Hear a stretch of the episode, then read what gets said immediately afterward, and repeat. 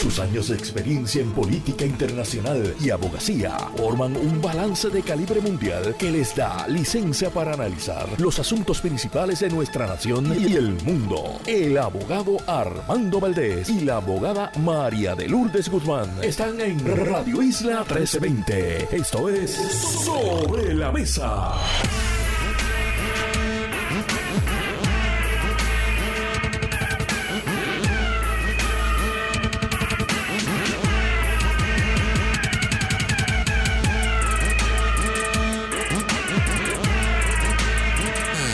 Buenos días Puerto Rico, soy Armando Valdés, usted escucha sobre la mesa por Radio Isla 1320. Hoy en Sobre la Mesa José Yello Ortiz Daliotti y Víctor García San Inocencio son nuestros analistas. El expresidente de la UTIER, Ángel Figueroa Ramillo, estará con nosotros también. Y en el último segmento, la activista y documentalista de Kilómetro Cero, Lauce Colón Pérez, estará con nosotros. Todo eso y por supuesto, como todos los días, de lunes a miércoles, Marilu Guzmán se sienta a la mesa y junto a ella analizamos todos los temas para hoy, 11 de diciembre. 11. Este año 2023 le quedan 20 días exactamente para que estemos celebrando la llegada del 2024. Y ojalá que nos traiga muchas cosas buenas. Nos trae las elecciones. Para los que somos political, junkies, pues eso nos gusta. Pero creo que para el resto del país eso es un suplicio, pero bueno, suplicio importante en toda democracia. 11 de diciembre del 2023 son las 8 y 2 minutos de la mañana. Los asuntos del país tienen prioridad. Por eso llegamos a poner las cartas sobre la mesa. Vamos a poner las cartas sobre la mesa. Quiero discutir varios temas relacionados a básicamente todos los partidos políticos. Voy a hablar sobre una conferencia de prensa que hiciera la comisionada residente para atacar al gobernador Pedro Pierluisi, fiscalizar, dirían otros, pero bueno, viniendo de la actual comisionada residente, ex compañera de papeleta de Pedro Pierluisi, ciertamente es algo que el gobernador ya debe ir anticipando que continuará sucediendo y preparándose para tener equipo que le pueda contestar a la comisionada residente y claro, evitarse en lo más posible que la comisionada residente tenga material para esas conferencias de prensa. Quiero hablar también, por supuesto, sobre el lanzamiento ayer de Juan Dalmao, Juan Dalmao, que eh, ha sido refrendado por una asamblea grande del Partido Independentista puertorriqueño como el candidato de esa colectividad y que también refrendó la alianza con el movimiento Victoria Ciudadana. Vamos a hablar sobre lo que eso implica.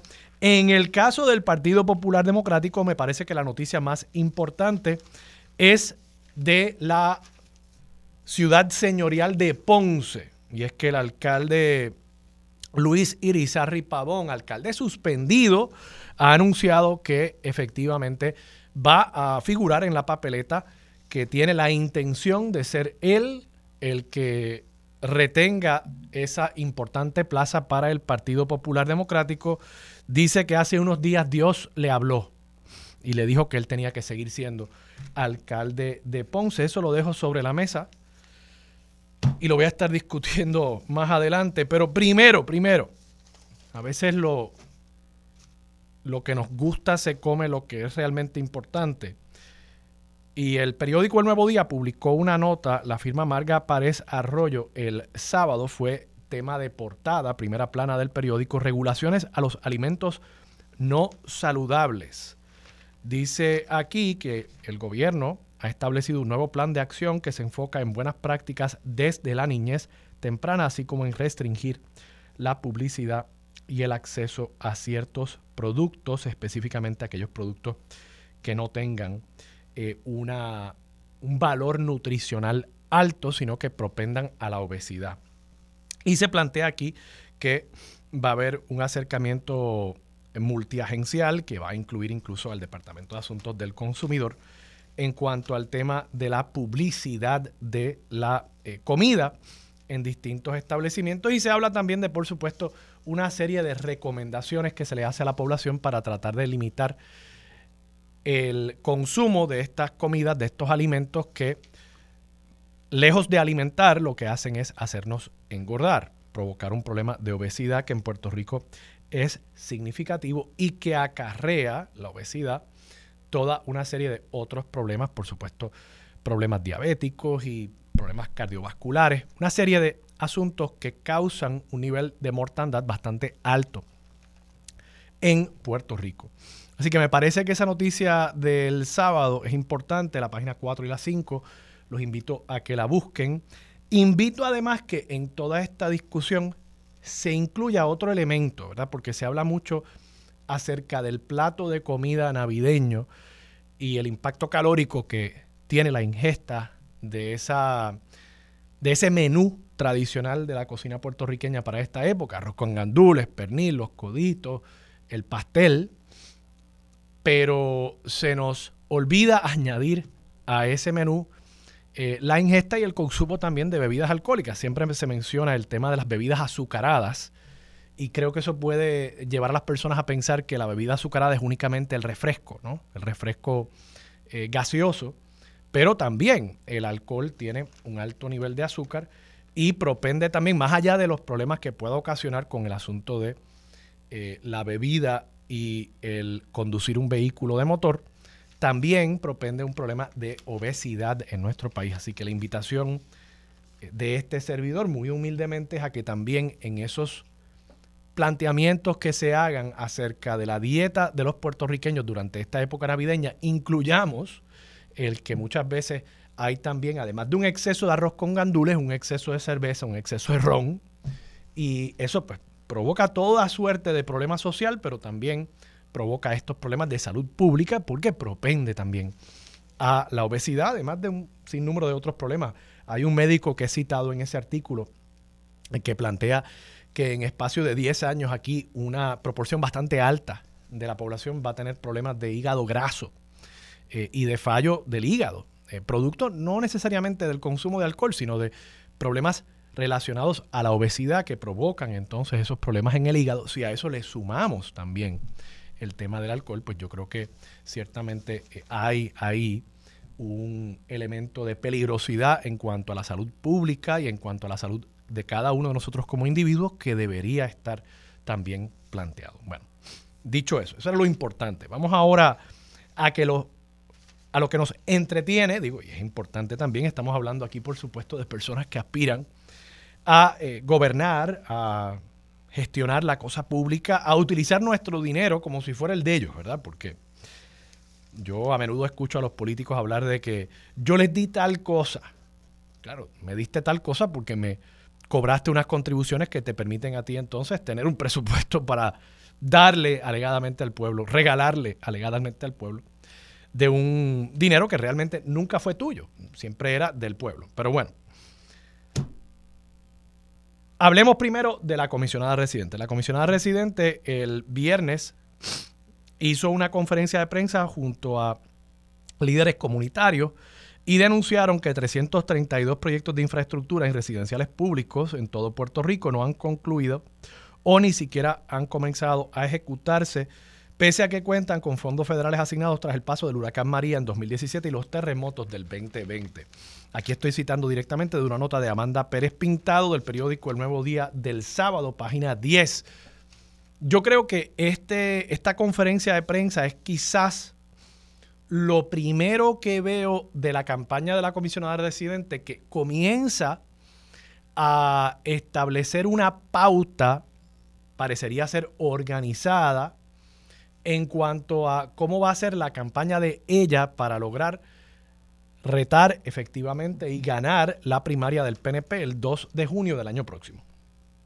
Y yo creo que esto es peligrosísimo para el gobernador Pedro Pierluisi y él va a tener que identificar cómo hacerle frente a estos señalamientos que la comisionada residente va a comenzar a hacer. Y claro, ella ha sido muy astuta en la selección del tema y en traer a esa conferencia de prensa y rodearse en esa conferencia de prensa, no de políticos, incluso en eso quizás ella hasta está haciendo un contraste. Cuando vemos a Pedro Pierluisi en cualquier actividad, vean cualquier foto, cualquier foto que ustedes vean de Pedro Pierluisi, hay por ejemplo una en la página 10 del periódico El Nuevo Día de hoy, Y ahí está Pedro Pierluisi eh, con, veo a Gregorio Matías en la parte de atrás de la foto. Y si no es Gregorio Matías, es eh, Georgie Navarro, que Georgie Navarro es un experto, colocándose en las fotos para estar cerquita de la figura principal del PNP en todo momento. Así que el contraste, ¿verdad? Si uno ve esa foto de hoy en la página 10 del periódico contra la foto en la página 10 del periódico El Nuevo Día del sábado, la comisionada residente rodeada de líderes comunitarios de las comunidades vulnerables de nuestro país, de los residenciales públicos, y ves la foto del gobernador, primero vestido en una camisa de palmas, o sea, no está tratando de esconder que es una actividad política, y rodeado de líderes políticos, y él se ha ufanado en plantear que él es el que tiene el apoyo de la estructura, pues me parece que la comisionada residente comienzo a ver, por lo menos aquí, habrá que ver si esto es una estrategia consistente por parte de la comisionada residente y de serlo, pues ya entonces podríamos hablar de un plan de campaña de la comisionada. Pero ciertamente es el inicio, parecería ser el inicio de una estrategia donde la comisionada residente va a querer hacer contraste con el gobierno, donde se va a rodear de gente para hacer el contraste de que ella es la candidata de la gente y Pedro Pierluisi es el candidato de la estructura política. Y además hacer unos señalamientos acerca de la gestión pública del gobernador donde ella va a decir, yo conseguí el dinero y el gobierno no ha ejecutado, no ha hecho el trabajo para que ese dinero que yo conseguí se vea en la vida de estas personas, de estas comunidades de residenciales públicos.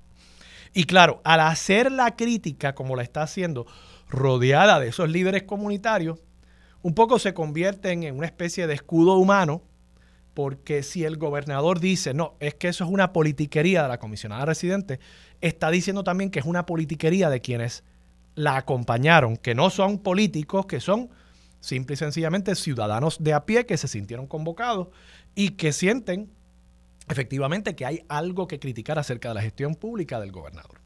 Así que me parece, me parece que aquí la comisionada residente, si consistentemente hace este tipo de señalamiento, coloca al gobernador en una posición difícil y él va a tener que ver cómo él responde. Probablemente va a responder diciéndole a sus jefes de agencia, sal a responder. William Rodríguez, secretario de la vivienda, sal a responder. Y no me queda del todo claro que esa sea la estrategia más efectiva para contrarrestar un señalamiento en el que la comisionada residente va a poder decir, no, mira, esto no viene de mí, yo estoy proveyéndole mi plataforma, yo le estoy dando voz, yo estoy trayendo micrófonos y cámaras por ser quien soy, para que estas personas de estas comunidades hablen y para amplificar la voz de estas personas. Y en ese sentido, yo creo que el gobernador tiene que tener cuidado que no luzca. Primero que está movilizando a jefes de agencia para estar continuamente respondiéndole a la comisionada reciente y peor, para que un jefe de agencia, digamos el secretario de la vivienda, le esté contestando a personas que se supone que él sirva, porque esas personas que están ahí son ciudadanos que se supone que el secretario les preste unos servicios. Así que yo creo que esta estrategia es bien interesante y me parece que el gobernador y su equipo van a tener que cuidarse, cuidarse de que no caigan en la trampa de al criticar y responderle a la comisionada residente que luzca que están con un marrón también criticando y respondiéndole a esas personas que quizá sensatamente, genuinamente están ahí haciendo un planteamiento en pro de sus comunidades. Hablemos de Ponce y del Partido Popular antes de pasar al PIB. Luis Irizarry Pavón decidió ayer anunciar su radicación para ser el próximo alcalde de Ponce, actual, y para, claro, revalidar como el próximo alcalde de Ponce. Yo creo que esta candidatura le plantea al Partido Popular Democrático unos serios retos en cuanto a la proyección del partido en un tema crucial como lo es el tema de la corrupción.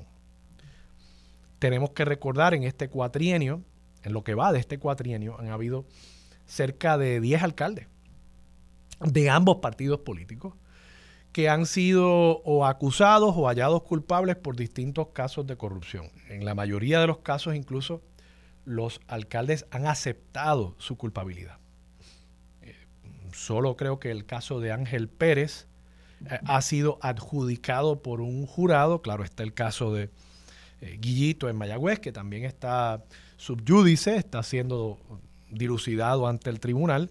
Y el caso de Luis Irizarri Pavón, donde ya ha habido una determinación de causa para arresto y en enero se supone haya una vista preliminar para determinar causa para juicio.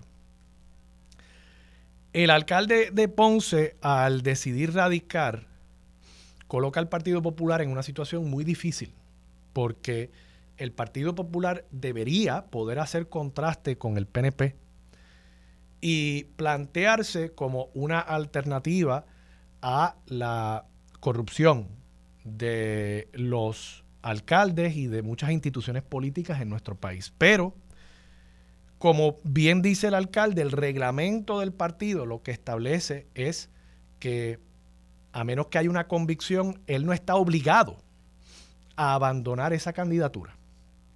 Hay unos pasos intermedios, hay una comisión calificadora de candidatos, habrá que ver qué determinación toma esa comisión y bajo qué supuestos podría negarle el acceso a la papeleta a Luis Irizarry Pavón. Pero más allá de lo jurídico, yo creo que esto representa un reto y un riesgo político para el Partido Popular Democrático. Además, yo viéndolo desde afuera, porque yo no soy ponceño, se me hace difícil pensar que una persona que ocupa el puesto de alcalde, pero que está suspendido, producto de una determinación del FEI, que está suspendido, ¿cómo esa persona va a correr una campaña no teniendo la habilidad de pisar la alcaldía? Literalmente, Luis Irizarri Pavón no se supone que pise el ayuntamiento. Entonces, ¿cómo es que él va a correr una campaña para ser reelecto alcalde sin poder ejercer las funciones de alcalde? Sin poder ir a poner una primera piedra o a inaugurar una obra producto de su gestión como alcalde. Yo realmente me hago ese cuestionamiento. Y me parece que en el pasado el partido ha cometido ciertos errores en este tema, como lo fue el caso de, me parece, Aníbal Acevedo Vilá, y el pueblo de Puerto Rico le pasó factura, con todo y que Aníbal salió bien, y me alegra que haya salido bien. Y de paso yo doné dinero para el fideicomiso que se montó para la defensa de Aníbal. Y, me alegra que Aníbal haya salido bien de ese caso. Pero una cosa es lo jurídico y otra cosa es lo político. Y en lo político, el pueblo de Puerto Rico le pasó factura a Aníbal y le pasó factura al Partido Popular Democrático. Y el último gran copo que hubo aquí en Puerto Rico fue precisamente producto de esa determinación de él en el 2008 de aspirar nuevamente siendo una persona acusada con 24 cargos federales. Y Luis Fortuño logró ganar con 51% del voto, con Cámara y Senado, la mayoría de las alcaldías, el último gran copo.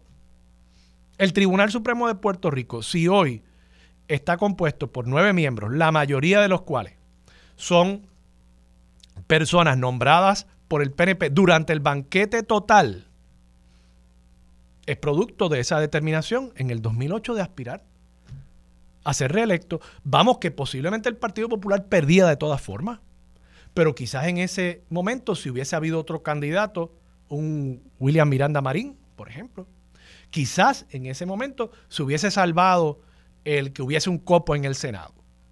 Y de esa manera se evitaban las peores consecuencias que todavía estamos viviendo de esas decisiones que se tomaron durante la administración de Luis Fortuño.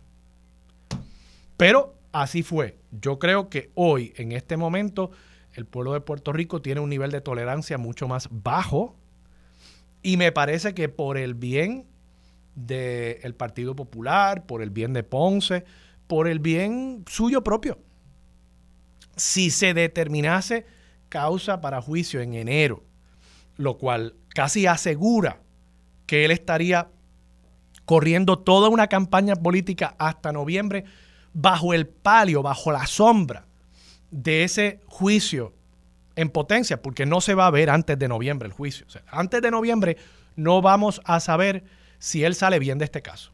Entonces, va a correr toda una campaña bajo la sombra de esa espada de Damocles va a correr toda una campaña no teniendo la capacidad de pisar la alcaldía, no teniendo la capacidad de demostrar yo he hecho todo esto como alcalde y sigo haciéndolo y por eso te estoy pidiendo que me des cuatro años más. Yo pienso, con mucho respeto al alcalde, que en ese momento, si se determina causa para juicio, él demostraría un gran nivel de desprendimiento y sacrificio por el Partido Popular Democrático si él dijera, mira, pues ya, hasta aquí llegué, yo me voy a enfocar en mi defensa, pero en este momento lo que toca es defender la institucionalidad del Partido Popular Democrático y asegurarnos de poder retener la alcaldía de Ponce. Algo en esa línea, algo en esa línea. Pero simple y sencillamente encomendarse a Dios y decir que todo va a salir bien y que confíen en la justicia divina. La justicia aquí es política, por lo menos en cuanto a las elecciones, y yo creo que se corre un riesgo muy grande el Partido Popular en Ponce y a nivel nacional si no toma alguna otra acción. Se me quedó lo de Juan Dalmau, pero lo discutimos con Marilu Guzmán cuando regrese. Ya ya está aquí en el estudio. Eso es lo próximo y sobre la mesa por Radio Isla 1320. Quédate en sintonía. Conéctate a radioisla.tv para acceder y participar en nuestra encuesta diaria. Sobre la mesa por Radio Isla. Los asuntos de toda una nación están sobre la mesa. Seguimos con el análisis y discusión en Radio Isla 1320. Esto es Sobre la Mesa. Regresamos, soy Armando Valdés, usted escucha sobre la mesa por Radio Isla 1320. Marilu Guzmán se sienta a la mesa. Marilu, buenos días. Buenos días, Armando, y saludos a todas las personas que nos escuchan. Luis Irizarri Pavón, cita. Tengo coraje porque yo he venido aquí primero porque Dios me dijo que estuviera al frente de mi ciudad y a él no le puedo fallar. Estas son palabras del alcalde en momentos en que ayer él anunció su radicación para ser reelecto alcalde, alcalde que de nuevo ahora mismo está suspendido de sus funciones, no puede pisar la alcaldía. ¿Cómo tú ves esto? O sea, yo, yo pienso de nuevo, si a él le hayan causa para juicio, yo creo que él debería, eh, incluso creo que quizás lo debió haber hecho antes, hacer una composición de lugar un poquito más fría, ¿no? Eh, asesorarse con abogados, con consultores políticos. Eh, pero, pero definitivamente que si le hayan causa para juicio, lo cual garantiza la extensión tanto de la suspensión como del suplicio, de, esperar a un proceso judicial, una vista en su fondo, yo creo que él, tendría que, que hacerse a un lado. O sea, no veo cómo tú corres esa campaña estando con, esa sombra bajo, bajo tu futuro. Mira, yo en este, en ese en ese tema quiero ser, eh, siempre he querido ser bien cuidadosa porque hay una línea bien fina entre este asunto de la presunción de inocencia en términos políticos y en términos eh, criminales, eh, ¿verdad? En términos jurídicos. Y él, bueno, pues tiene derecho a defenderse y él extrapola eso al asunto político de que por tal razón tiene derecho a lanzar su candidatura. Y bueno, tiene derecho a lanzar su candidatura. El problema es que eso, pues, sin duda, tiene un efecto sobre la imagen del partido, etcétera. Eh, yo también quise, quiero eh, ser cuidadosa en eso porque pues Victoria Ciudadana ha pasado por una situación particular y muy, y, eh, muy similar con, las acusaciones de, la compañera y amiga Mariana Nogales, eh, que ya sabemos, ¿verdad?, el rumbo que ha tomado eso. Eh, pero yo lo que pienso es que en un momento dado se va a empezar a desfilar la prueba y la gente va a empezar a ver qué es lo que hay y, si realmente aquí hay sustancia para las acusaciones que se le han eh, imputado al alcalde. Ahora, yo, yo repruebo realmente este manoseo del nombre de Dios de todos estos políticos, eh, porque eh, realmente le, le, quita al, a, la, a, la, a, la, sustancia de su planteamiento. A mí me, me, me, me, disgusta enormemente que todo este montón de políticos este, que para unas cosas creen en Dios y para otras cosas eh, no, no creen o por lo menos no actúan como actuaría cualquier cristiano serio, pues eh, a, la, a, la, hora de la verdad de, que están ah, eh, pillados, pues entonces sale que Dios me habló o porque yo voy a seguir los dictados de mi padre, etcétera, etcétera. Este, yo sé que este señor siempre ha sido eh, de, esa onda, ¿no? De estar Dios te bendiga y, y muy cristiano, etcétera pero me parece que aquí hay que, hay que hablar sobre los méritos del asunto, sobre en qué medida esta candidatura afecta o no afecta a su partido. Me parece que esto es un asunto del Partido Popular Democrático, pero de, por otro lado, bueno, él tiene derecho a radicar su candidatura, ya en su momento se verá. El, el, el proceso creo que está pautado para el mes de enero, así que en, en, me parece que ahí... La vista preliminar. La vista preliminar. Me parece que ahí eh, la gente irá viendo eh, los méritos de ese caso, el Partido Popular podrá ir eh, un poco delineando la situación y si la cosa madura como pinta, pues es como tú dices, quizás él tenga que echarse a un lado y concentrar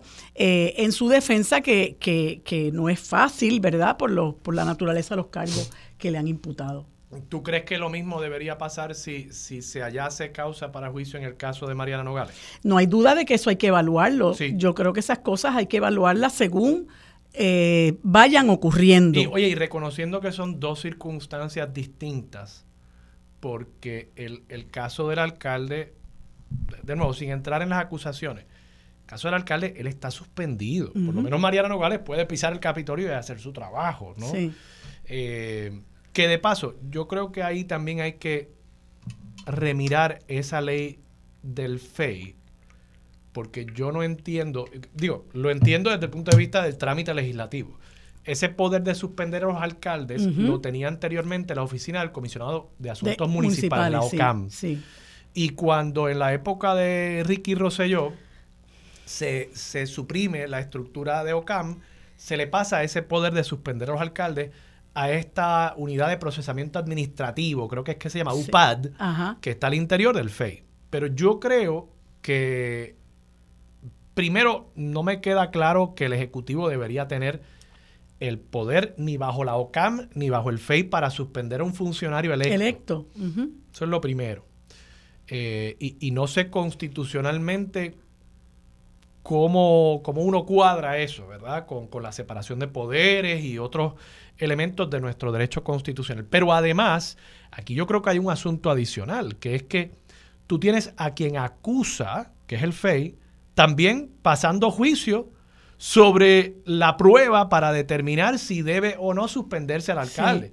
Entonces, de nuevo, poniendo a un lado este caso, el de Mariana Nogales, estoy aquí tratando de analizar desde el punto de vista jurídico el FEI se convierte entonces en parte y juez. y, no, no me queda claro por qué nadie ha, llevado... Ha, cuestionado ha cuestionado la constitucionalidad de ese esquema que me parece a todas luces una violación de, del debido proceso, que, que no haya otra entidad, un tribunal que dirima sobre la suspensión. O sea, me parece, me parece un poder demasiado extraordinario que se le concede a esa entidad. Sí, yo coincido contigo. Yo, yo también tengo esos cuestionamientos, ¿verdad? Pero eh, habría que cuestionarlos en el tribunal, ¿verdad? La razón y la autoridad que tiene una oficina administrativa para suspender a un alcalde eh, eh, antes de que se le celebre juicio, un alcalde electo, eh, y en qué medida, ¿verdad?, pudiera haber, como tú dices, una violación de lo que es la separación de poderes. Pero de nuevo, la persona con legitimación activa tendría que cuestionar eso ante el tribunal y creo que sería un pleito muy interesante y me parece necesario. Pero, de nuevo, según están los, los, los, hechos en este momento, eh, pues a mí me parece que van a tener que esperar a que se empiece a dilucidar la vista preliminar contra el alcalde de Ponce para que uno más o menos vaya viendo eh, lo que en este momento es algo, ¿verdad? Totalmente desconocido para muchos de nosotros porque lo que hemos sabido es de unas alegaciones eh, que hay. Hasta donde recuerdo el caso del alcalde se ventiló en lo que llamamos la determinación de causa probable para arresto, la regla 6 se ventiló por declaraciones juradas que ya habíamos discutido en una ocasión anterior, que eso a muchos de nosotros nos parece una aberración, una total aberración y una violación de los más eh, de la noción más elemental de lo que es el, derecho al debido proceso de ley, a la confrontación con los testigos en tu contra. Pero bueno, eso es, eso es lo que tenemos en este momento. Tampoco ha habido eh, voluntad política de parte de la mayoría legislativa de legislar para eliminar eh, el que eso ocurra. Así que eso es parte de lo que, de lo que está en la mesa para la próxima legislatura que que, juramente en su momento, pero, pero es un asunto, en este momento es un asunto político y jurídico y, creo que ante la tosudez del alcalde de que yo voy para adelante, no importa qué, eh, pues eh, el Partido Popular tiene un asunto ahí un poco difícil, pero no le va a quedar a mi juicio otro remedio que no sea esperar. Otra que también eh, hablaba directamente, tenía el número de celular de Dios, María Milagro Charbonnier. No te rías. verdad? Ella estaba en un grupo de WhatsApp con él. Sí, sí. María Milagro Charbonnier. Empieza juicio aquí frente a frente a Radio Isla 1320 en el Tribunal Federal eh, por eh, obviamente unos señalamientos muy serios de corrupción. ¿Cómo tú lo ves, María? Mira, yo estaba leyendo la noticia que, que publica el periódico El Vocero, porque tú sabes que se hablaba de que la empleada con la que supuestamente ya tenía este esquema de kickback, eh, que se declaró culpable, eh, no iba a ser testigo en el caso, pero me puse a leer sobre, ¿verdad? Sobre eh, una moción que presentó la fiscalía indicando que cuenta con 62 elementos de prueba para sustentar su postura, incluyendo contratos, informes financieros, declaraciones grabadas, publicaciones en medios sociales, registros de cuentas bancarias, documentos de la Oficina de Ética Gubernamental e información concerniente a alegadas deudas de los acusados. Y entonces eh, también eh, tienen extractos de conversaciones realizadas a través de plataformas electrónicas y teléfonos celulares, como es el caso de capturas de pantalla de mensajes del teléfono de la exesposa del convicto alcalde de Cataño, Félix Delgado Montalvo, y, hay incluso una, un mensaje de texto donde Charbonnier le pregunta a Frances, su ex empleada, ¿le pasaste eso Orlando? Y ella entonces le responde, no porque me dice error, habrá que sacarlos. Así que eso es un, pequeño detalle, ¿no? Que poco a poco esa evidencia eh, irá acumulándose para eh, ver si lleva a la mente de ese jurado eh, que María Milagro Charbonner y su esposo pues son culpables más allá de dudas razonables, lo cual tiene que ocurrir, eh, como ya todos saben, por unanimidad. Así que ese es otro caso que va a estar bien interesante. Ahora, el récord de los federales, yo sé que tú no litigas en el Tribunal Federal, el récord de los federales con estos casos es bastante, o sea, yo, yo, ya estaría, yo, yo ya estaría preocupada. Preocupada, porque... Bueno, eso fue lo que dijo Osvaldo Carlos cuando encontraron culpable a Ángel Pérez. Bueno, pues yo le dije a él que la fiscalía tiene un 95% de convicciones y yo dije, wow, qué defensa. Un aliciente para su cliente, ¿verdad? Está complicado. Marilu, vamos a la pausa. Cuando regresemos quiero hablar contigo sobre la convocatoria ayer del Partido Independentista puertorriqueño. Movilizaron mucha gente. Eh, y yo creo que esa movilización le hacía falta al PIB por varias razones. Para una proyección a nivel nacional, pero también proyecta fortaleza dentro de la alianza con Victoria Ciudadana y, y, creo que logran proyectar esa imagen de que es un partido con una pujanza importante. Regresamos ahora aquí en sobre la mesa por Radio Isla 1320. Quédate en sintonía. Conéctate a radioisla.tv para acceder y participar en nuestra encuesta diaria. Sobre la mesa por Radio Isla. Los asuntos de toda una nación están sobre la mesa. Seguimos con el análisis y discusión en Radio Isla 1320. Esto es Sobre la Mesa. Regresamos, soy Armando Valdés, usted escucha Sobre la Mesa por Radio Isla 1320. Marilú Guzmán sigue sentada a la mesa. Marilú, ayer el Partido Independentista Puertorriqueño convocó a una asamblea, fue celebrada en el ballroom, en el tercer piso del centro de convenciones. Eh, yo vi imágenes y la verdad que estaba bastante llena la actividad. Se habla de 4.000 personas eh, convocadas a esa asamblea y allí se refrendan las candidaturas principales de Juan Dalmao, María de Lourdes eh, Santiago, eh, Denis Márquez a los puestos principales que el PIB eh, presenta para la próxima papeleta, se ha dejado sobre la mesa, por lo visto, la selección del candidato a comisionado residente, que sería un candidato por el cual no se estaría pidiendo el voto. No quiero usar candidato de agua porque entonces se me molestan. Creo que es el término de arte más sencillo, pero yo sé que hay unos changuitos en Twitter que se molestan con uno, pues está bien. Pues el candidato. Como si los candidatos de agua no hubieran existido nunca. Por eso, o sea, eh, no sé, o sea, no entiendo por qué.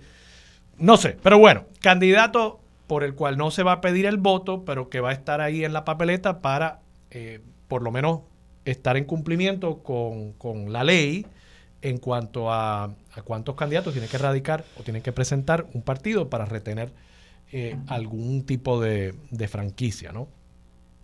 yo pienso, Marilú, que esta movilización para el PIB era bien importante por, dos razones. Primero, para proyectar fortaleza al inicio de su campaña ante el país, ante el país. Yo creo que el Partido Independentista puertorriqueño tiene que proyectar gran parte del optimismo que proyectaron en la elección pasada, pero ahora tienen un elemento adicional que tienen que proyectar como parte de la alianza, que es proyectar que pueden ganar, que tienen la, eh, que tienen pueblo, que tienen masa, que pueden realmente retar y ser una alternativa al Partido Nuevo Progresista para, para ganar la gobernación. ¿Por qué eso es importante? Bueno, porque anteriormente creo que el Partido Popular giraba contra esa misma idea para al final de un ciclo electoral pedirle el voto a personas que querían derrotar al PNP, eh, que quizás no eran populares, pero que para ellos y ellas era más importante el detener al Partido Nuevo Progresista y por tanto, aunque eran quizás independentistas, votaban por el Partido Popular. Los famosos melones. Ahora el PIB y, y la alianza con Victoria Ciudadana, pues tiene que decirle a esa gente, mira, no, aquí hay una nueva alternativa. Yo no te estoy garantizando nada, pero aquí hay una nueva alternativa que puede detener al PNP y sí, ahí está el Partido Popular, pero mira, aquí estamos nosotros también en un país donde unas elecciones se ganan con una tercera parte del electorado, nosotros somos una opción viable. Así que esa, ese movimiento, esa movilización, comienza a proyectar ese aire de triunfo, de optimismo, que es necesario para que la gente efectivamente diga, oye, yo quiero estar con, con el ganador o yo, quiero derrotar al PNP y veo que ahí hay otra alternativa. Lo otro que yo creo que es importante o era importante para esta movilización es que el PIB quiere demostrar, creo, que es el senior partner en la alianza. Porque Victoria Ciudadana, aunque logró movilizar muchos electores, más que el PIB eh, la vez pasada, Victoria Ciudadana no es partido de movilizar mucha gente a eventos. Tuvieron una asamblea en el Teatro Tapia, y habían creo que 500, 600 personas e, en el evento. Eh, y, eso no quiere decir nada hoy por hoy. O sea, al final del día, de nuevo, Victoria sacó más votos. Pero creo que el PIB está utilizando esto para demostrar, mira, yo, yo traigo aquí una capacidad organizativa, una capacidad de movilización que efectivamente la tienen. O sea, el PIB sabe de, de organización porque la han tenido por mucho tiempo, ganen o pierdan elecciones. Eh, y en ese sentido creo que esto demuestra, mira, yo, yo traigo algo bien importante a, la mesa también y les da quizás un poquito más de poder de negociación en, esas conversaciones que se están dando al interior de la alianza. ¿Cómo tú lo ves? Pues mira, yo lo veo con, con mucho entusiasmo, ¿verdad? Yo, yo soy este de las que piensa que la alianza es la esperanza para el cambio que el país necesita. Eh, a mí me ha llenado de mucha ilusión eh, esta alianza entre el Partido Independentista Puertorriqueño y el Movimiento Victoria Ciudadana. Me parece que dentro de esa alianza, esa alianza la conforma gente muy buena, eh, gente con mucho deseo de servirle al país, con mucho compromiso, gente honrada, honesta, eh, que le ha dedicado tiempo al servicio público, ¿verdad? Y ahí tienes a, a Denis Márquez, María de Lourdes Santiago, eh, el mismo Juan Dalmau, en el caso de, de, Victoria Ciudadana, pues Manuel Natal, que fue legislador por siete años, y los demás legisladores que conforman la plantilla del movimiento Victoria Ciudadana. Eh, y creo que le están dando, como tú bien señalas, una opción a personas desafectas eh, del bipartidismo, eh, incluyendo muy particularmente a personas desafectas del Partido Popular y personas que han estado por ahí por la periferia buscando dónde realmente insertarse y que ya realmente están hastiadas de, la, de la gobernanza de los dos partidos por los pasados cincuenta y pico de años. Sí era importante que el Partido Independentista diera una buena demostración, llevó eh, mucha gente a su, a su asamblea, se ratificaron los, los acuerdos sin ningún problema y me parece que es importante, como decía, decía Juan, ayer, perdón, que este es el tiro de salida, ¿no? Eh, de aquí en adelante hay mucho trabajo que hacer, eh, mucho que comunicar, mucho que trabajar, eh, mucho que transmitirle a la gente y sobre todas las cosas, quería, quería comentarte como como coletilla a lo que estoy hablando, una, una columna que yo les recomiendo a todas las personas que tengan acceso a la misma, una columna que se publica en el Nuevo Día eh, que se titula El culto al miedo. Está suscrita por Rubén David Bonilla Ramos y Rubén David eh, Bonilla Ramos es estudiante doctoral en Teología, Género y Teoría de, de Colonial de la Escuela de Teología de la Universidad de Toronto, Canadá. Eh, ¿Y por qué traigo a colación la columna de Rubén, que no lo conozco, Rubén David Bonilla Ramos? Bueno, porque una de las cosas que tenemos la oportunidad ahora de manejar es el culto al miedo, ¿verdad? Y es toda esta retórica demagógica de que nosotros somos socialistas, comunistas, chavistas, terroristas, castristas, eh, todo eso va a haber la oportunidad de hablarlo, todo eso va a haber la oportunidad de discutirlo y empezar a romper esquemas, ¿no? Porque es bien curioso que cuando aquí se dice no, que eh, viene un partido estadista, nadie se asusta porque, porque, porque ganen los estadistas, pero cuando un candidato independentista aspira con posibilidades a la gobernación, entonces la gente empieza a temblar de miedo porque la independencia vaya a llegar al día siguiente. Y ese tipo de cosas vamos a tener la oportunidad de abordarla. siempre, digo, en justicia, siempre también se ha hablado del, del miedo a la estadidad eh, no, no igual, no, la, no de la misma, no de la misma manera. Obviamente, ¿verdad? En el pasado, con la ley de Mordaza y demás, no, jamás y nunca de la misma manera. Pero en, en tiempo reciente, en, ¿verdad? De los 90 para acá, el, Partido Popular ha girado contra ese temor a la estadidad para detener al PNP. O sea, eso es una realidad. La realidad es que no lo ha podido detener, ¿verdad? Por, por más que, se insista en que ellos han... La verdad que no lo han podido detener y la retórica...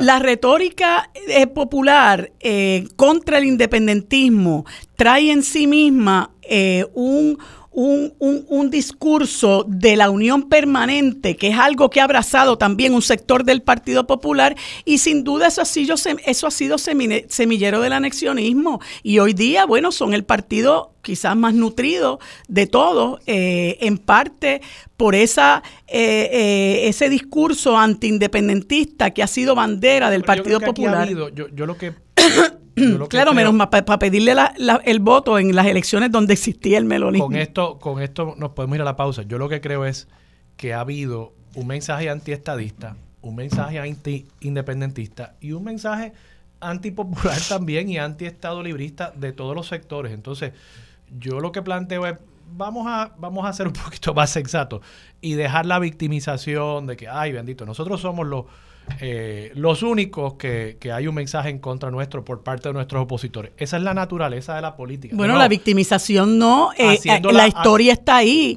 la historia está ahí y, ha, habido gente muerta, encarcelada y perseguida por ser independentista. Eso no es pura retórica, la historia, la historia está ahí. Y, de, ser segundos en el 50, de ser segundos en el 50, el PIB pasó a ser un, un partido de 3% y eso no está, eso no, no ocurrió en el Y hablé de la historia, mencioné la mordaza, la persecución, el caso de Maravilla, por supuesto que sí. O sea, pero estoy planteando, de los 90 para acá, ha habido mensajes anti-independentista, anti-estadista, anti-estado librista. Eh, ha habido, yo creo que la política se ha tornado lamentablemente en una política de los anti. Y, vamos, pues, pues es parte de la naturaleza. No creo que los únicos que puedan clamar que se hace una que hay una retórica en contra de ellos sean los independentistas. Ese es mi planteamiento. Vamos a la pausa. Ha, habido más que retórica. Vamos a la pausa, regresamos con más de Sobre la Mesa por Radio Isla 13. En sintonía, conéctate a radioisla.tv para acceder y participar en nuestra encuesta diaria. Sobre la Mesa por Radio Isla. Los asuntos de toda una nación están sobre la mesa. Seguimos con el análisis y discusión en Radio Isla 1320. Esto es Sobre la Mesa.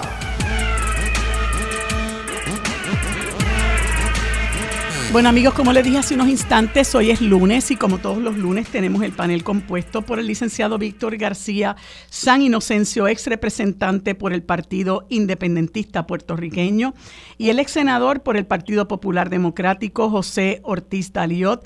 A ambos les doy los buenos días y las gracias por acompañarme en este espacio. Buenos días, ¿cómo están? Muy buenos, días a todos, muchas felicidades a todos. A ellos y a todas las radio audiencias. Bueno, pues eh, quizás como una cuestión de privilegio personal, ¿verdad? Quería eh, en primera instancia comenzar con Víctor García San Inocencio y que me dé su impresión de esa asamblea que celebró ayer el Partido Independentista Puertorriqueño en el que se ratificaron las candidaturas del licenciado Juan Dalmao para la gobernación de Puerto Rico y los senadores por acumulación María de Lourdes Santiago y, perdón, er, la senadora por acumulación María de Lourdes Santiago y el representante por acumulación Denis Márquez. Eh, fue una asamblea muy concurrida donde también se ratificaron los acuerdos de la alianza con el movimiento Victoria Ciudadana. Sé que estuviste allí, Víctor, y me gustaría conocer tu impresión sobre este evento. Bueno, en primer lugar, voy a marcar las diferencias con otras asambleas. Una asamblea muchísimo más concurrida. Y una asamblea donde por primera vez tengo que admitir que no conocía a la mayoría de la gente.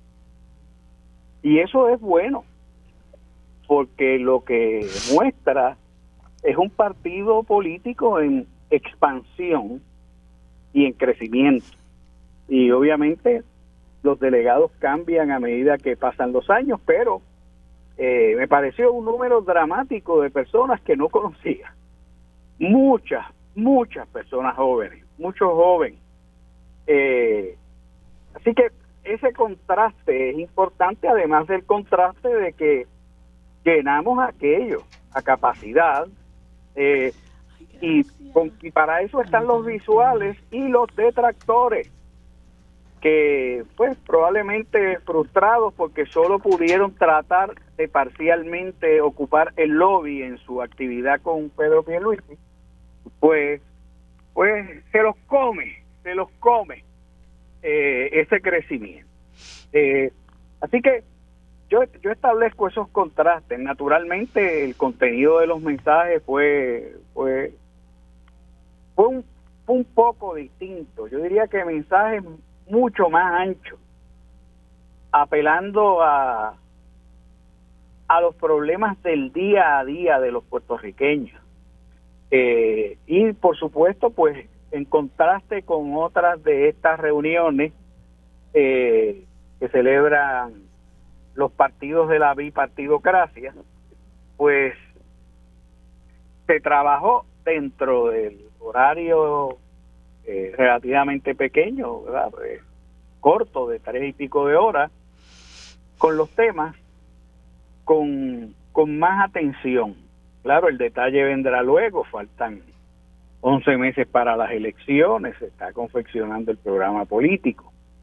Pero a mí me, me, me impresionó y me agradó muchísimo esta asamblea, eh, porque además uno ve cómo, cómo maduran los que en las pasadas elecciones y anteriores eran candidatos jóvenes, cómo han madurado políticamente, cómo, cómo se han desarrollado y por supuesto esa tremenda generación de jóvenes de estreno que, que muestran unas capacidades bien grandes también. Así que muy contento, es una asamblea donde todos los mensajes fueron de conciliación. Es la primera asamblea a la que yo voy en donde no se produce ningún tipo de expresión por cicatrices antiquísimas que, evidentemente ya han sido superadas eh, mientras los otros partidos se comen unos a otros por dentro y entre ellos para repartirse lo mismo, tú ves como la Asamblea General de un partido en concordia, en diálogo, para construir. Y un aspecto importantísimo de esa asamblea es que se aceptaron todos los acuerdos con el movimiento Victoria Ciudadana, lo que le provee al electorado puertorriqueño un instrumento extraordinario para romperle el espinazo al bipartidismo popular y PNP que se regodea en la mediocridad, la incompetencia y la corrupción y permite todos los abusos y ejecuta todos los abusos imaginables contra el pueblo. Así que muy contento, muy contento de esa actividad, lleno, lleno de entusiasmo. Pues no pretendo, ¿verdad?, que, que Yello pase juicio por sobre eso, porque yo sé que, bueno, Yello pertenece al Partido Popular, no estaba allí, conoce eh, quizás por, por, referencia lo que ocurrió, pero me gustaría hacer un, un contraste eh, en términos de lo que está ocurriendo al interior del Partido Popular y que después también Víctor mm. reaccione. Eh, hay unas expresiones del presidente del Partido Popular eh, de, que las recoge el periódico eh, El Vocero, eh, creo que el pasado viernes, donde él, unido al presidente de la Asociación de Alcaldes, Luis Javier Hernández, que ahora va a, a aspirar a una candidatura al Senado por acumulación, donde expresa, en otras palabras, que el partido en su campaña no va a hablar absolutamente nada sobre el estatus. Me parece eso un reconocimiento de que eso es una, una gran flaqueza de, del partido, que no quieren hablar realmente de lo que es su talón de Aquiles. Y entonces sacan del baúl de los recuerdos el pan, tierra y libertad para decir que la esencia del PPD es trabajar por la justicia social de todos los puertorriqueños eh, y que la mejor manera de hacerlo es bajo los temas y la realidad de los tres postulados principales que dieron pie a la creación del partido Pan, Tierra y Libertad. Me parece ese un, un discurso eh, bastante débil de parte del partido, sobre todo de un partido que no, que, no, que no nació ayer, ¿no?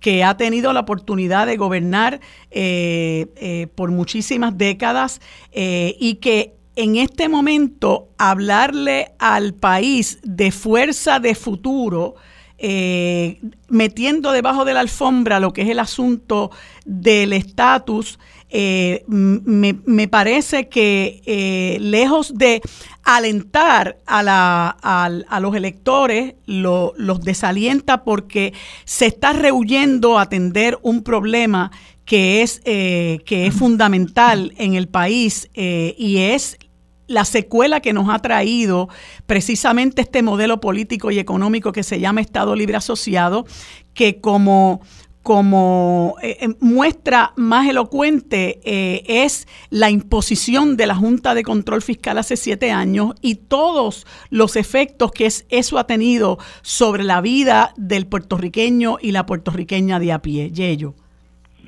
Mira, María de Lourdes, yo encuentro las palabras del presidente del Partido Popular muy desafortunadas, porque si hay, hay un problema grande en Puerto Rico es precisamente el colonial y el territorial.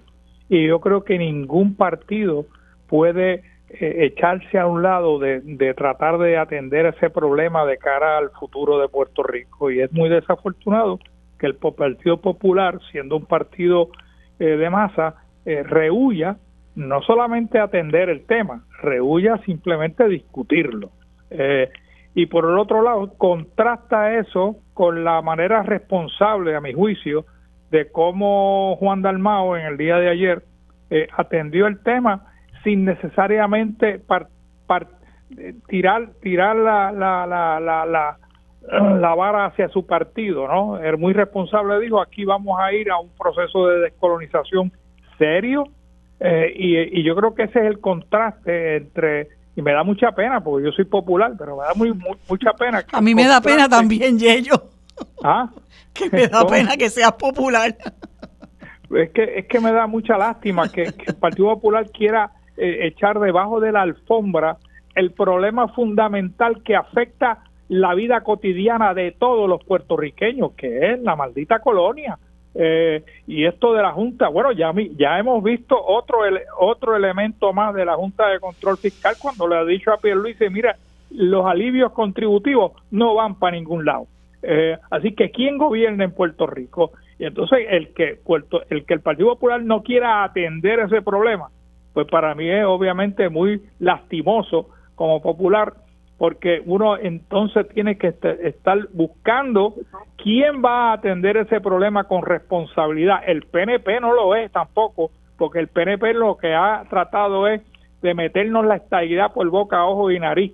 Eh, y en los últimos dos plebiscitos se ha visto la irresponsabilidad de ese partido de atender el problema con la objetividad que se necesita. Así que uno diría que quizás eh, aquellos que atienden o, quieren que se atienda el Estado con responsabilidad y con seriedad, eh, pues obviamente no le queda otra alternativa que mirar a la alianza con, con, una posibilidad de triunfo. Ahora, mi consejo a, al Partido Independentista y a la alianza, eh, esto de, de es importante que en la campaña se den detalles, o sea, no se puede simplemente uno recostar en que la gente va a leer lo que es Patria Nueva, ¿no? El, mamotreto que todos los partidos tiran, independientemente si son 100 páginas o 600.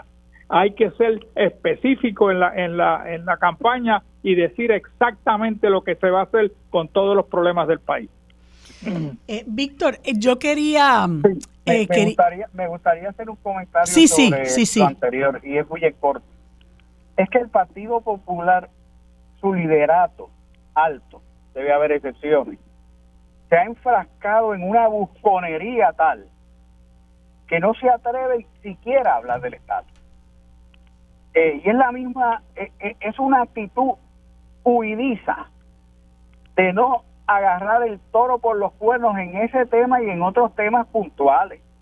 Mira como ayer descaradamente el alcalde de Ponce, que tiene un pie en Chirola, radica su candidatura monda y lidondamente el mismo alcalde que, que cuya cuya turba eh, persiguió al delegado presidencial Carlos Vizcarrondo y ha hecho todo eso impunemente y radica su candidatura.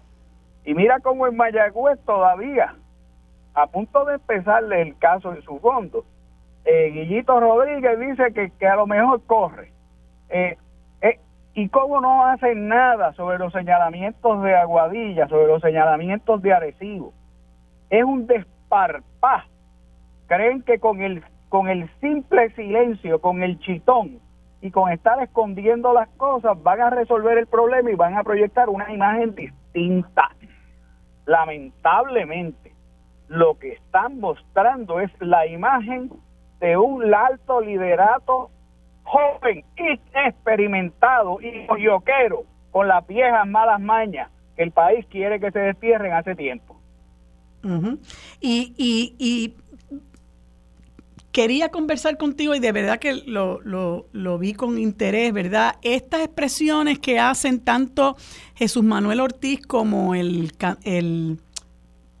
el alcalde de Villalba, eh, en el sentido de esto que le van a proyectar a otra, ahora a las huestes populares, donde muy convenientemente no quieren hablar del estatus porque saben ¿verdad? Que, ese es su talón de Aquiles. Eh, y entonces sacan la bandera del pan, tierra y libertad y empiezan a hablar de unos asuntos puntuales eh, que tienen que ver con el pan, que tienen que ver con la tierra, que tienen que ver con la libertad, como si como si ellos no hubieran tenido la oportunidad de gobernar y no hubieran tenido la oportunidad de manejar estos asuntos que dicen que van a manejar ahora bajo estos, bajo, estos temas de pan, tierra y libertad. Y una de las cosas que a mí realmente me indigna es que hablen particularmente de la Universidad de Puerto Rico indicando que van a continuar luchando por una institución fortalecida y que garantice a todos los sectores que tendrán la manera de poder educarse y desarrollarse aquí en su país.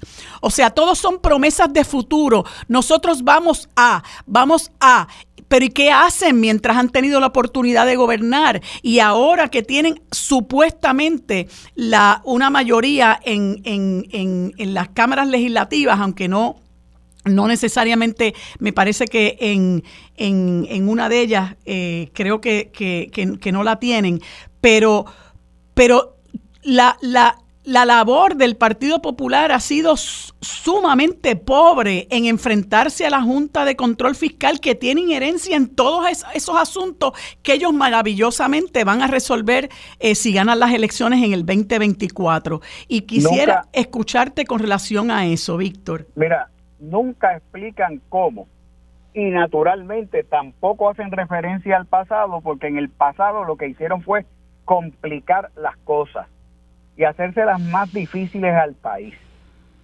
Es, es trágico, trágico, no es un asunto de dar pena, es una tragedia que en lugar de ponerse a trabajar en contenidos, en lugar de ponerse a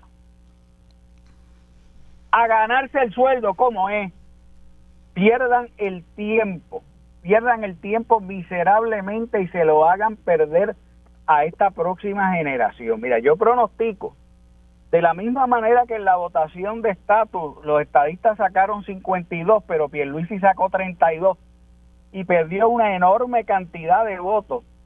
Una partecita para Proyecto Dignidad, pero la otra fue a parar a manos de, del PIB y Victoria Ciudadana, va a pasarle lo mismo y más, porque perdieron votos en las pasadas, con este liderato, pero es que la palabra liderato es una palabra usada, con estos ocupantes de puestos de dirección que, que realmente no saben ni siquiera cómo presentarse al país.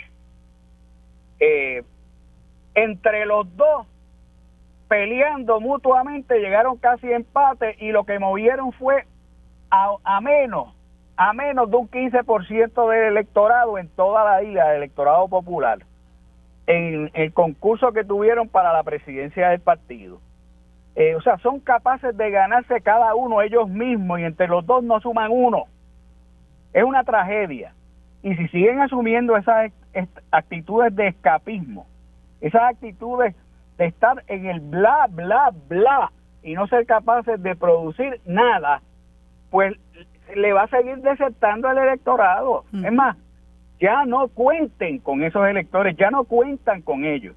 Simplemente eh, operan bajo la ficción de que sacaron el 32%. Y esto es tan así, esto es tan así, que mira la brutal migración que hay de candidatos eh, de, legisladores de, por distrito senatorial, mira cómo están emigrando por acumulación y representantes por acumulación también emigrando eh, para, para ver cómo aseguran eh, un escaño, porque saben que a nivel local no tienen organización, es un partido sin estructura, sin organización.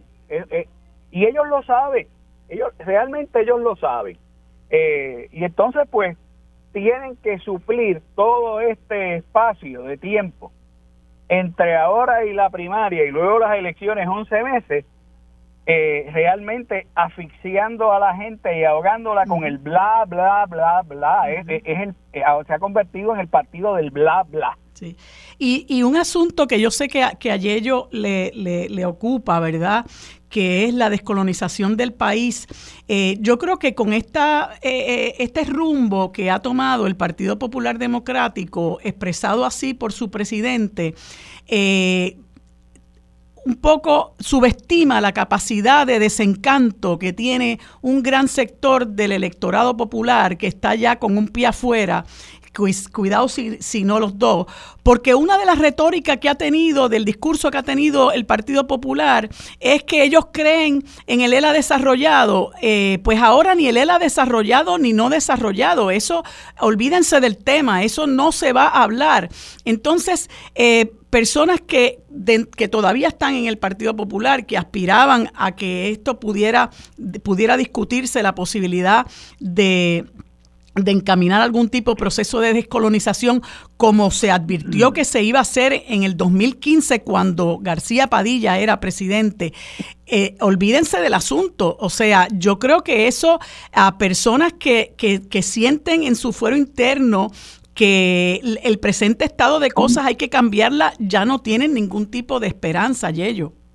Bueno, falta, yo no he escuchado al amigo Zaragoza eh, hacerse eco de las palabras de Jesús Manuel Ortiz. es posible que me equivoque, pero no lo he escuchado. Y hay que recordar que Jesús Manuel Ortiz tiene una primaria para la gobernación y el que gane esa primaria, digamos que gana Zaragoza, se convierte inmediatamente y automáticamente en presidente del Partido Popular. Así que es importante cualquier expresión que haga el amigo Zaragoza en términos de lo que ha dicho Jesús Manuel. Y si quiere crear un contraste con él y una posibilidad de triunfo en esa primaria, pues obviamente debería írsele en contra de lo que ha dicho Jesús Manuel Ortiz. Así que estamos pendientes los populares a ver si señor Zaragoza se hace eco mm. o existe un contraste entre los dos candidatos. Si no, pues obviamente sería más de lo mismo. Mm. Bueno, pues les agradezco a ambos haber estado conmigo, se me acaba el tiempo. Seguimos discutiendo estos y otros asuntos interesantes la semana próxima. Que tengan ambos buen día. Quédate en sintonía, conéctate a radioisla.tv para acceder y participar en nuestra encuesta diaria sobre la mesa por Radio Isla. Los asuntos de toda una nación están sobre la mesa. Seguimos con el análisis y discusión en Radio Isla 1320. Esto es Sobre la Mesa. Bueno amigos, en este segmento nos acompaña Ángel Figueroa Jaramillo, expresidente de la UTIER y portavoz de la organización ProSol UTIER, a quien le damos los buenos días y las gracias por acompañarnos en este espacio. Buenos días Ángel, ¿cómo te encuentras? Buenos días a todos los escucha y muchas bendiciones y felicidades en este en nuestras fiestas navideñas de, patria. Eh, pues eh, Ángel, quería, quise conversar contigo porque tú fuiste una de las personas que dio la voz de alerta sobre lo que estaba ocurriendo en el Archivo General eh, de Puerto Rico, algo, bueno, que, que, muchos ya entendíamos que, que estaba ocurriendo por las condiciones en que hemos visto eh, que se ha ido deteriorando el archivo general y otras instalaciones, ¿verdad?, que tienen que ver con la, la, custodia de nuestra memoria histórica. Sé que hubo una actividad el pasado viernes y una vigilia. Eh, Mili Méndez, la compañera Mili Méndez entrevistó aquí, me parece que fue el pasado viernes también, al presidente del o al director del Instituto de Cultura puertorriqueña. ¿Cuál es la situación, Ángel, a raíz de todo, de todas estas denuncias? Pues fíjate, más allá de lo de las expresiones de la oficialidad del instituto que se dan a raíz de la denuncia que generamos hace una semana y media, casi dos, eh, la realidad objetiva es que los que custodian nuestra alma, la identidad de nuestra alma como puertorriqueño y puertorriqueña, realmente se han convertido en unos planificadores de actividad, de lo que llaman por ahí wedding planning, en lugar de asumir esa responsabilidad como, como el pueblo la requiere. ¿Y por qué digo esto? Porque han tratado toda esta crisis y otras crisis que hay como una cuestión ordinaria y lo único que vemos, y a lo mejor la gente puede tener la percepción de que están haciendo algo, son actividades, entregas de premios, Emmy, vamos a traer una convención, estamos haciendo acuerdos colaborativos con España, pero fuera de esa cuestión de, de fanfarria, las facilidades de nuestro pueblo están en total abandono. Los museos están en total abandono al extremo que el Museo de Ponce apenas en el verano se podía visitar por las olas de calor porque no tiene aire. Los turistas o las personas que iban allí eh, sudaban la gota gorda y en el caso del archivo general que se agrava a partir del 27 de octubre por, las, por los apagones de Luma que daña la subestación, también hay que reconocer que el deterioro que viene demostrando el archivo general demuestra también falta de interés en, eh, en preservar y conservar nuestra memoria histórica. Y no solamente, Marilu, desde el punto de vista de infraestructura, de, la climatización, sino también desde el punto de vista de los trabajadores y trabajadoras. Para que tengan una idea, el, la área de documentos públicos, que son los que recogen todos los documentos públicos que por ley se tienen que establecer para, para activar, sean municipales, estatales o de corporaciones públicas, una sola compañera trabaja en ese lugar para recoger los documentos públicos de 78 municipios, más todas las corporaciones, más el gobierno central. Y eso demuestra, y podemos seguir hablando, eso demuestra que no hay una conciencia real de la, de la importancia de manejar, conservar y preservar nuestros recursos. Mientras se daba esta crisis, que la denunciamos nosotros después más de un mes, el director y el subdirector estaban fuera del país recibiendo un premio Emmy. Imagínate hmm. lo mucho que quieren y que adoran lo que allí se, se preserva. Eso es como si a un hijo de uno, un nieto, una nieta dice, está enfermo, mira, se cancela el viaje. Pero ellos salieron como si nada, más publicaron un plan de lo que estaban haciendo, pero un mes y medio después, y, y, y, meramente reaccionando, la preocupación ahora y la ocupación que debe haber ahora el director para que demuestre claramente que quiere, más allá que, déjame señalar, me han informado que en estos últimos meses han habido unas cuantas renuncias en su, como el decía, en su equipo de trabajo. Algo está, hay algo ahí que no funciona bien, ¿verdad? Pero ahora es, una vez se climatiza el lugar y los redescucha para que puedan comprender, ¿verdad? Porque es que la climatización, ahí hay, ahí hay colecciones, obras de arte, material fílmico. Hay, hay un libro de 1788 que, se, que no es cuestión de digitalizarlo, es de preservarlo como todos los países preservan su historia. Tiene que estar en una climatización adecuada, unas temperaturas y no puede estar expuesto al aire externo, a circulaciones de aire. Por cierto, son bóvedas, eso es una burbuja. Y hay lugares que hay esta doble puerta para evitar eso mismo, ese contacto con el exterior. Ese proceso se, estaba fluctuando en el mes y medio. Se prendió un poquito para refrescar, pero no son las condiciones. Eso crea hongo y tiene que haber creado un hongo, ya que había hongo allí. y eso pone en dos riesgos, no solamente las colecciones de muchos de ellos de, de valores millonarios para que el país pueda entender lo que hay allí, sino también la salud de los trabajadores y trabajadoras que una vez, a pesar que se va a asperjar, la realidad es que una vez esos aires empiezan a, succionar todo eso, hay que ver cuál va a ser la continuidad de mantenimiento, de monitoreo, para que los trabajadores y trabajadoras tampoco ahora los pocos que hay allí se nos enfermen. Sí.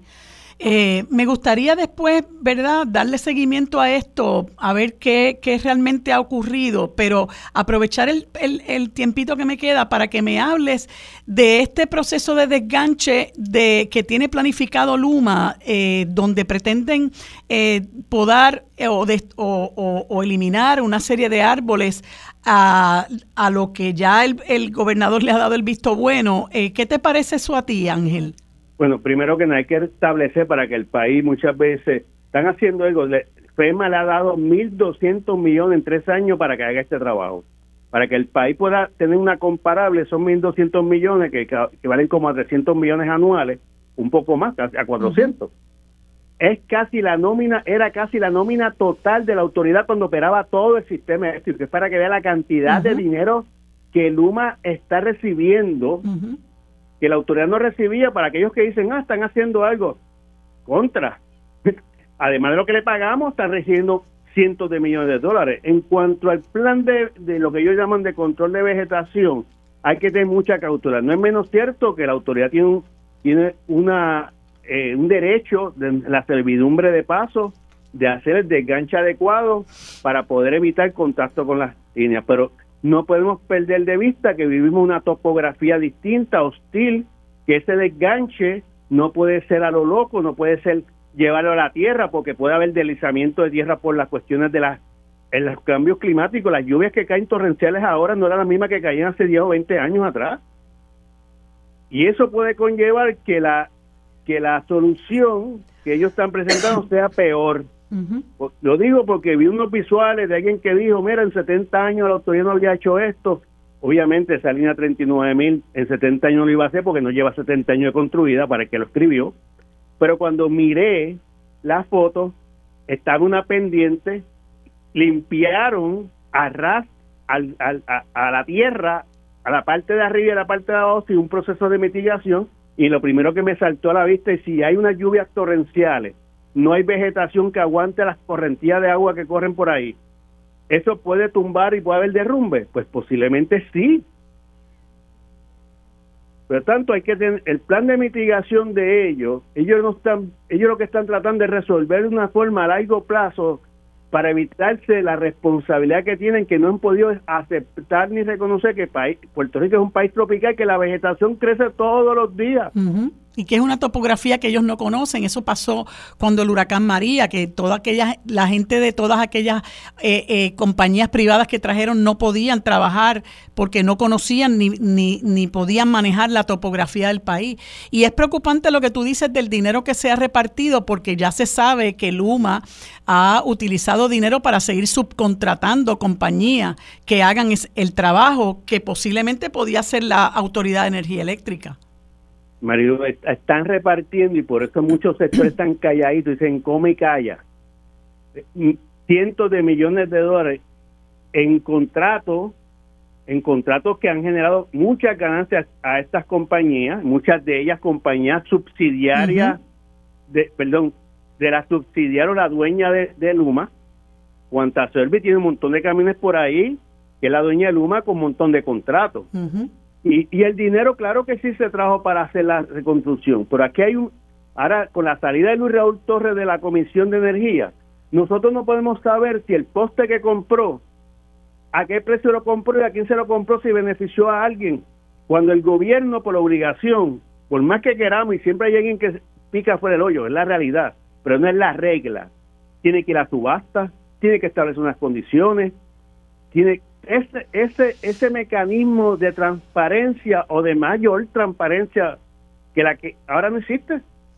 y, y con la única persona que fiscalizaba, la sacaron. Eso es importante, es importante señalarlo porque eso es parte del encubrimiento de lo que de los desmanes de Luma en este país. Es importante que lo hayas traído a colación lo que ocurrió con Luis Raúl Torres y su sustituto, pues brilla por su ausencia.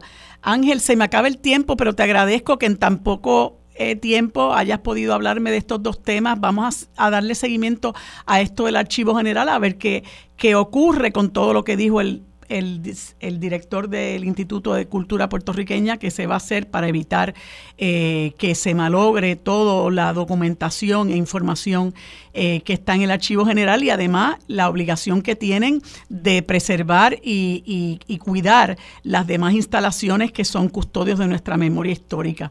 Gracias Ángel, que tenga buen día. Igual para ustedes. En sintonía. Conéctate a radioisla.tv para acceder y participar en nuestra encuesta diaria sobre la mesa por Radio Isla. Los asuntos de toda una nación están sobre la mesa. Seguimos con el análisis y discusión en Radio Isla 1320. Esto es Sobre la Mesa. Bueno amigos, en este segmento conversamos con Lauce Colón Pérez, activista eh, ambiental, portavoz de la organización Defendiendo la Cueva del Indio, a quien le damos los buenos días y las gracias por acompañarnos en este espacio. Buenos días, Lauce, ¿cómo estás? Muy buenos días, Marilu, gracias siempre por el espacio. Pues mira, quería hablar contigo porque leí un reportaje del Centro de Periodismo Investigativo que realmente a mí me dejó perpleja. Eh, y ese reportaje que invito a todos los que nos escuchan a leerlo se llama Letra Muerta, la orden de Pierluisi para remover estructuras de la zona marítimo terrestre.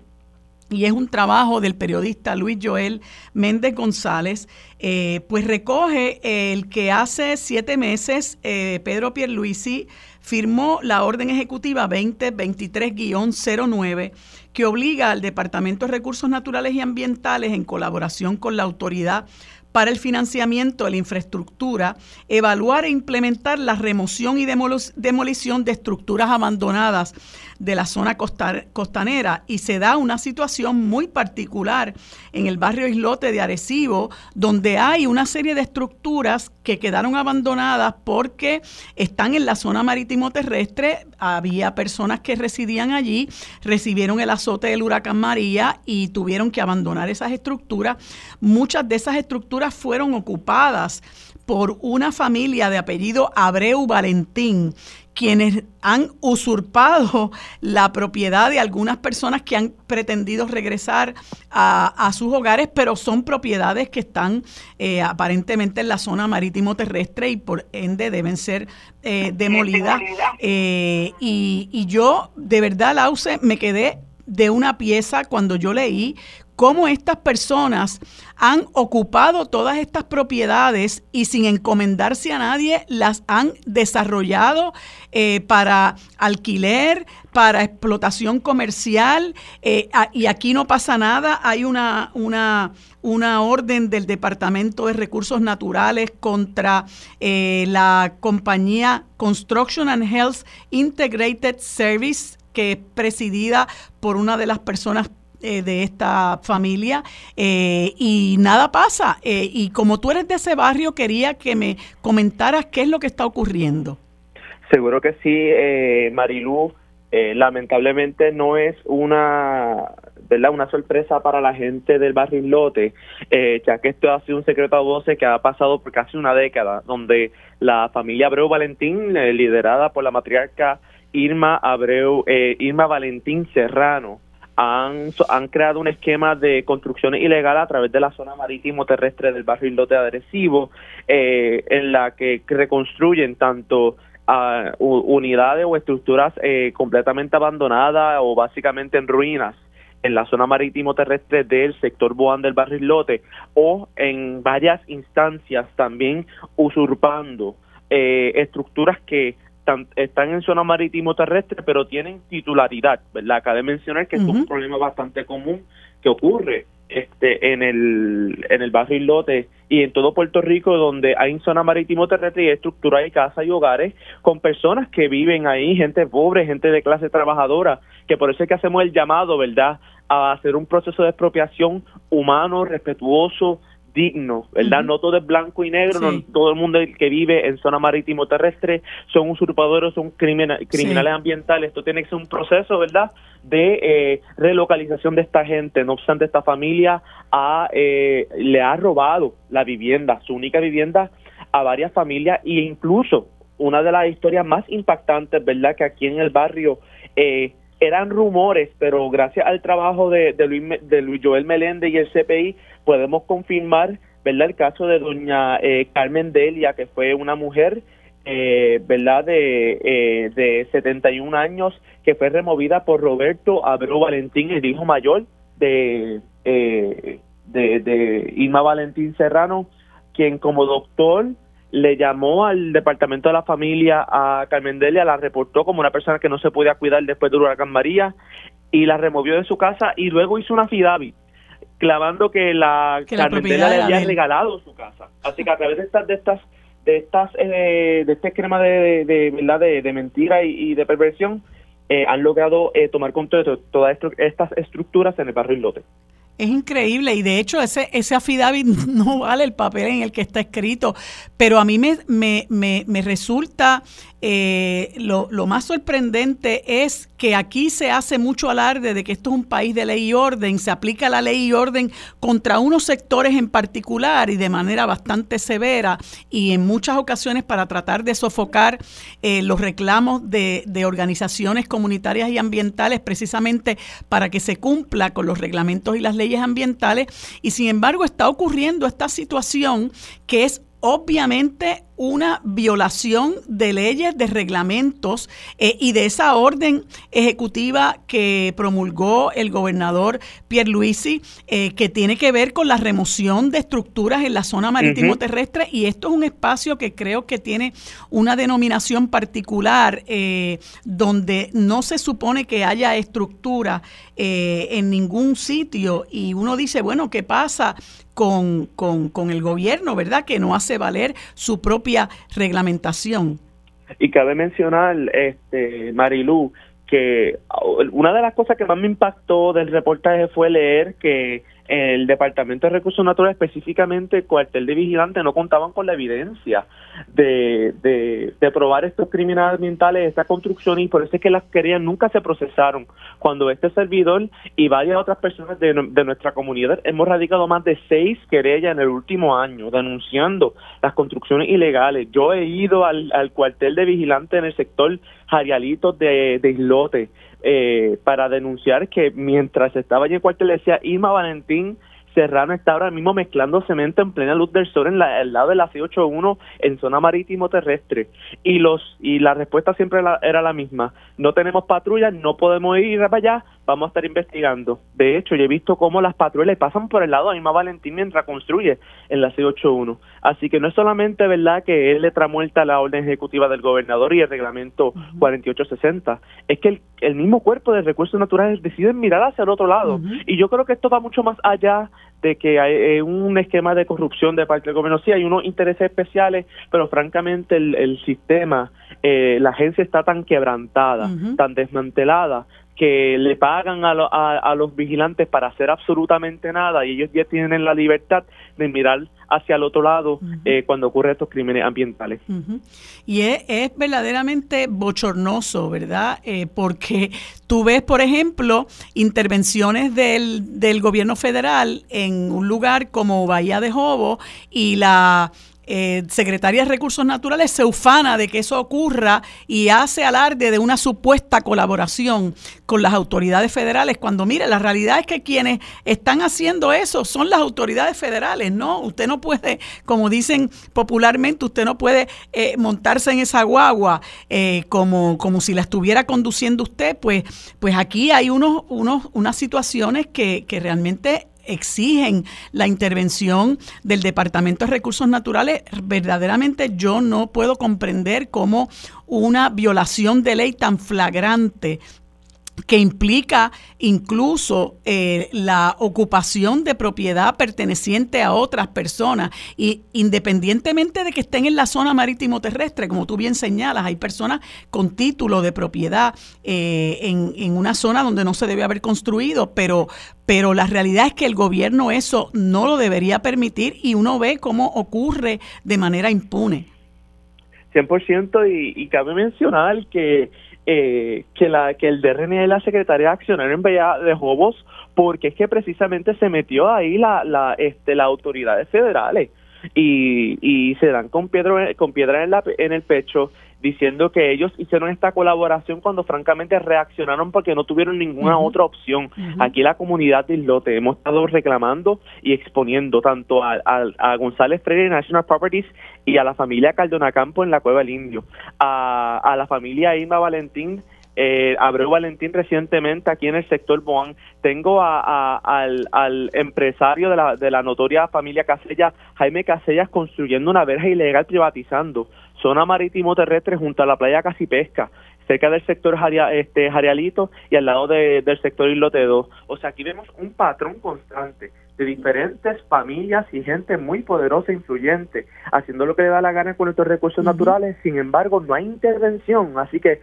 vemos como esta falta de voluntad política afecta cómo nosotros protegemos todos estos recursos. Así que nuestro reclamo es que el DRNA comience a hacer valer la ley, principalmente con la orden de demolición que se le estableció al Alcázar de Colón, el restaurante principal de la familia Abreu Valentín, el cual tiene una orden de demolición para su balcón de cemento construido en la, en la duna de arena de, de la playa que tiene más de un año, desde septiembre del 2022, con una multa de mil dólares. Lause, tengo que cortar porque ya se me acaba el tiempo. Te agradezco mucho toda esta información y vamos a estar vigilantes para ver qué ocurre. Gracias por, por habernos eh, dedicado tu tiempo. Amigos, hemos terminado por hoy el programa Sobre la Mesa. Gracias por habernos acompañado. Nos vemos en el día de mañana.